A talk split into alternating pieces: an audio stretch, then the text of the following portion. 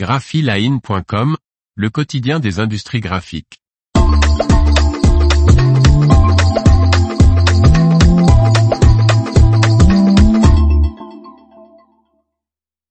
World Skills 2023, le nom des lauréats en imprimerie dévoilé. Par Martine Lauré. Trois jeunes aux profils différents viennent de gagner leur place pour défendre les couleurs de la France lors de la compétition mondiale World Skills après avoir démontré leur savoir-faire devant un jury de professionnels. Du 14 au 16 septembre dernier s'est déroulé sur le site Eurexpo de Lyon, la 47e édition nationale des World Skills, le concours des métiers. Ce ne sont pas moins de 800 compétiteurs français, âgés de 16 à 23 ans, représentant 69 corps de métier qui ont dû pendant trois jours affronter des épreuves techniques sous l'œil d'un jury attentif. Dans le village communication et numérique, neuf jeunes issus des qualifications régionales imprimerie ont bataillé pour obtenir leur place en équipe de France et représenter l'Hexagone lors de la compétition mondiale World Skills 2024, qui se déroulera en septembre 2024 en France.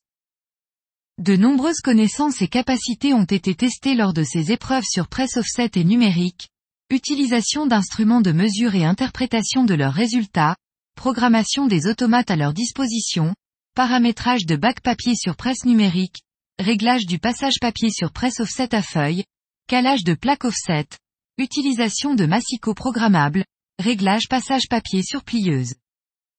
Les candidats doivent également gérer, dans des temps impartis, les anomalies et incidents qui peuvent survenir. La médaille d'or du métier d'imprimeur est décernée à Kilian Feringer représentant la région Grand Est. Il est apprenti imprimeur à Célestat. Noémie Regardin, région Pays de la Loire, obtient la médaille d'argent. Elle est conductrice offset chez Atlantique Impression, à Pontchâteau en Loire-Atlantique. La médaille de bronze revient à Théo Chevalier de la région Centre-Val de Loire. Âgé de 20 ans, il est actuellement en dernière année de BTSE RPC à Tours. L'information vous a plu n'oubliez pas de laisser 5 étoiles sur votre logiciel de podcast.